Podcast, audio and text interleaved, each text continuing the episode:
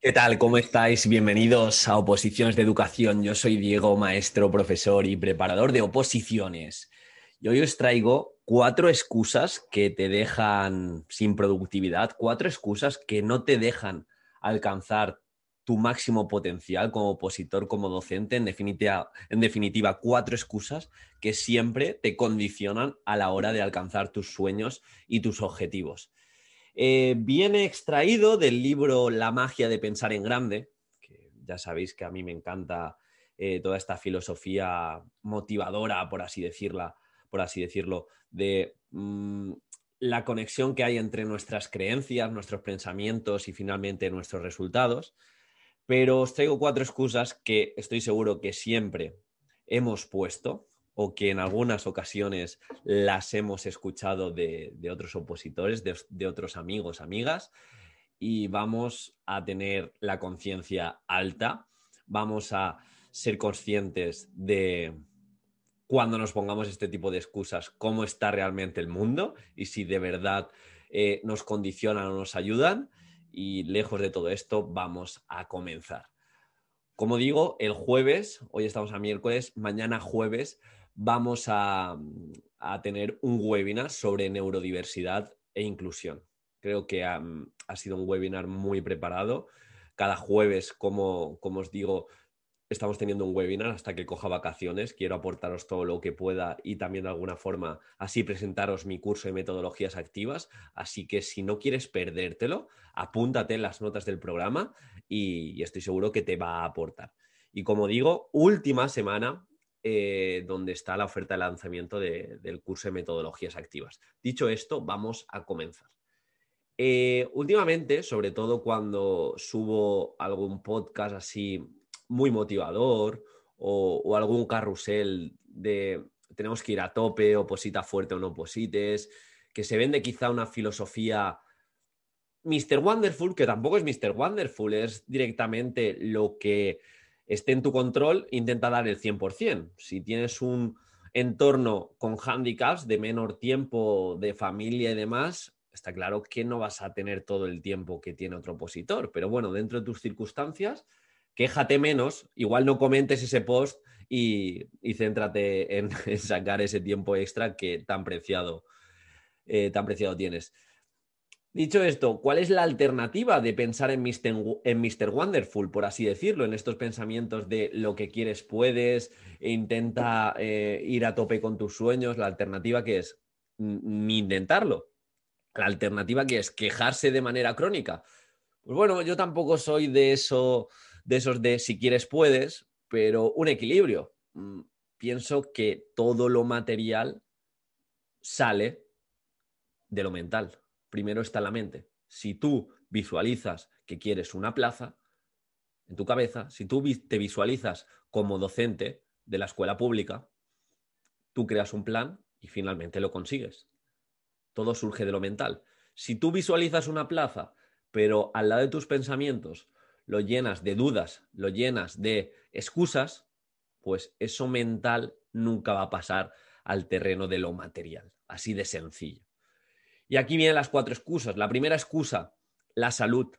Eh, hay mucha gente que pone excusas de salud, yo lo he puesto en algunas ocasiones, es que me duele la espalda, no puedo estar tanto tiempo estudiando, es que me duele el cuello, no puedo estar tanto tiempo, es que mi voz eh, eh, no es la más adecuada, no me van a comprar mi discurso y, y, siempre hay gente peor, siempre hay gente peor que ha conseguido grandes, grandes cosas. Está claro que puedes tener una salud que por lo que sea te condiciona, pero también piensa en lo grande que es el mundo y referentes como Nick Bujicic, que no tiene ni brazos ni piernas, se ha convertido en conferenciante, inspira a un montón de gente eh, a la hora de, alcanzar sus metas y, dices, ¿qué motivación tiene, tiene este chico? ¿Qué motivación tiene este chico que no se puede mover con, con autonomía?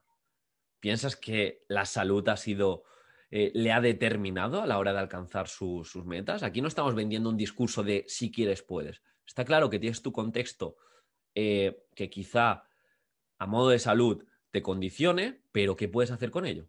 Quizá el ejercicio te mejore. Y aquí hay una frase que a mí me, me marcó. No hay ningún tipo de patología, no hay ningún tipo de enfermedad ni de dolor que no mejore con su correcta dosis de ejercicio físico.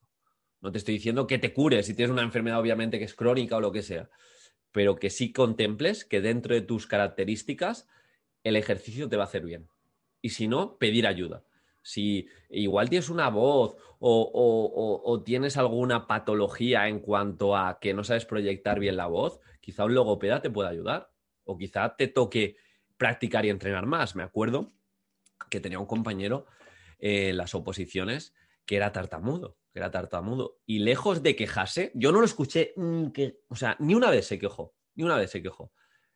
Eh, lo utilizaba como un arma en el sentido de que jugaba muy bien con los silencios y sabía cómo proyectar la voz, cómo proyectar el mensaje para que no se notara tanto su tartamudez. Y, había, había, convertido eh, la lectura, que en mi caso nos tocó leer el supuesto y el tema, como una ventaja, una ventaja competitiva. Había entrenado tanto y había practicado tanto que tenía una dicción exquisita. Así que vamos a intentar poner menos eh, de excusa la salud y, dentro de nuestro contexto vamos a intentar mejorar y, vamos a jugar nuestras cartas.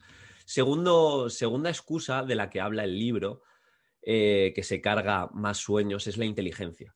¿Cuántas veces nuestros docentes nos han etiquetado de no sabemos memorizar, eh, no eres bueno comunicando, o ni nuestros docentes, o ni nuestros eh, profesores y maestros, nosotros mismos nos hemos creído nuestro discurso, eh, en, mi, primera carrera siempre lo cuento, exponía fatal y yo me creí que no va a haber manera de, sacarme una oposición. Y aunque el primer año fue porque pensaba que era imposible, yo sé que dentro de mi conciencia tampoco quise opositar nada más acabar magisterio porque tenía grabado muy a fuego que yo era malo comunicando y si era malo comunicando en una universidad, imaginaros en las oposiciones que tienes una, un, año, iba a decir, una hora entera para, para que el tribunal te compre. Pero claro, ves que la inteligencia es adaptarse y por lo tanto, entendiendo nuestro cerebro, módulo de neurodidáctica del curso de metodologías activas, entendiendo nuestro cerebro que es plástico, que hay neuroplasticidad, que nuestras neuronas se adaptan, se pueden mejorar las sinergias, se pueden incluso crear nuevas neuronas, la inteligencia es maleable también en ese sentido.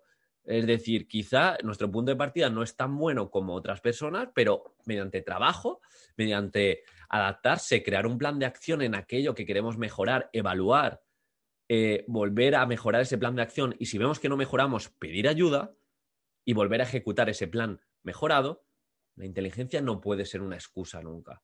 Eh, Hemos hablado en este podcast de gente que comunicaba muy mal y ha sacado plaza, gente con problemas y ha sacado plaza, eh, gente que decía, tengo 44 años, se me da fatal eh, estudiar y ha sacado plaza.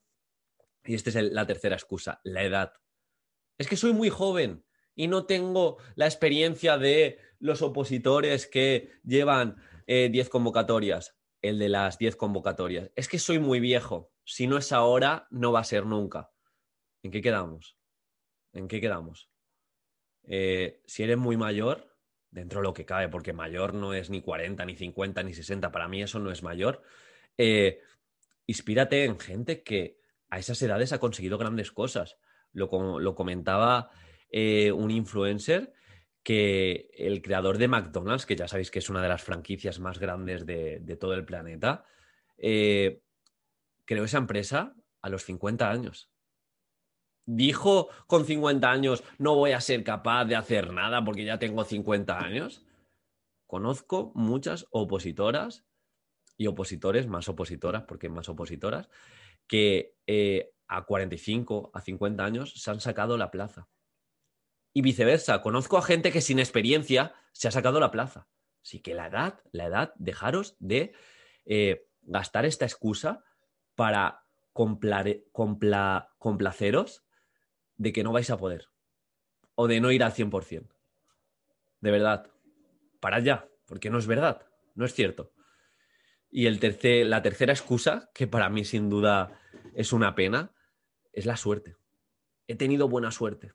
No, es que ese, ese eh, iba muy preparado, pero tuvo mala suerte. Mira, mira qué, qué buena suerte ha tenido. Yendo con cinco temas, ha sacado ha, entrado en la lista de interinos. Vamos a poner a la suerte a nuestro favor. Y claro que la suerte tiene un porcentaje alto para conseguir la plaza. Y claro que la suerte aparece. Pero si estamos en más sitios, si jugamos más, si nos esforzamos más, si actuamos más que la media, si estamos más preparados que la media, cuando aparece la oportunidad, la podemos coger. Y la suerte cada vez se va haciendo más pequeñita, o incluso a nuestro favor. Si practicas, practicas, practicas, entiendes las reglas del juego, no pones excusas. Y es que lo malo de estas excusas, tanto la de salud, la de inteligencia, la de la edad, la de la suerte, que cuanto más las exteriorizamos, cuanto más las predicamos y las hablamos con otras personas, se da lo que es el sesgo de confirmación. Y más grandes se hacen y más reales se hacen cuando es un juego que tú mismo te has creado en la cabeza. Así que ya sabes, deja estas cuatro excusas de lado que poco te ayudan. Dentro de tu contexto, dentro de tus reglas del juego, da el 100% de lo que puedes controlar y luego ya veremos. La magia de pensar en grande, por si queréis echar un vistazo. Y se pueden conseguir grandes cosas. Vosotros y vosotras lo sabéis, que, que si estáis aquí escuchando el podcast, seguro que habéis tenido muchos buenos resultados académicos, habéis conseguido grandes cosas. ¿Por qué no replicamos ese proceso a la hora de opositar? Así que ya sabéis, os veo mañana, os veo mañana en el webinar a las siete y media, será que no he dicho la hora, a las siete y media hablaremos de inclusión, hablaremos de eh, cómo alcanzar una inclusión desde la neurociencia, que estoy seguro que, os va a ayudar mucho para, justificar el punto de atención a la diversidad, para llevarlo al aula y, ser más comprometidos con, la inclusión. Y, poquito más, echar un vistazo a mi curso de metodologías activas si aún no estáis dentro, eh, darle apoyo a este podcast y nos vemos en el siguiente. Un abrazo.